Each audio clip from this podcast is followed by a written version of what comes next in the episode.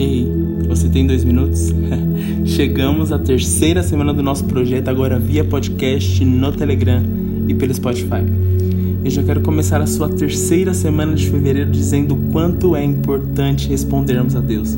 O quanto é importante respondermos a todo chamado liberado pelo próprio Deus nesses dias. A Bíblia nos ensina que todo aquele que andou com Jesus, todo aquele que quis conhecer o próprio Deus, todos os seus discípulos, foi necessário. Eles foram desafiados a abrir mão de quem eles eram, eles foram desafiados a negar-se a si mesmo, e no evangelho de hoje em dia não é diferente. O evangelho exige renúncia. O evangelho vai nos propor abrir mão de quem nós somos, de tudo que nós temos, para de fato romper no próprio Deus. Que nesses dias você não possa negociar a sua fé. Não negocie tudo aquilo que Jesus tem te pedido porque quando eu abro mão de quem eu sou, porque quando eu deixo para trás tudo aquilo que eu tenho por Ele, para Ele, eu vivo de fato toda a abundância de vida.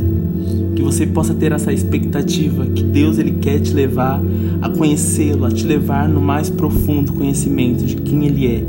Mas é necessário abrir mão de tudo que nós temos. O Evangelho ele vai te levar a uma vida de morte, a cruz aponta para a morte, para a redenção. A nossa cruz aponta para isso, para a entrega.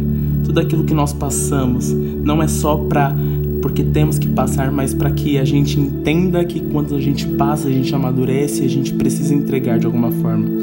O evangelho ele vai te levar a um romper genuíno a partir do momento que você entrega com intensidade, que você busca com intensidade, que você entende quem você é e quem Deus quer te tornar.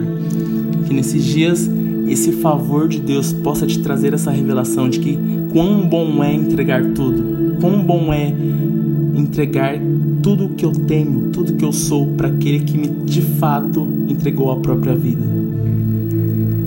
Que nesses dias a vida de Deus possa te revelar o amor do Senhor, porque com amor só com uma paixão que vem do céu a gente consegue de fato viver todo o propósito revelado debaixo do céu.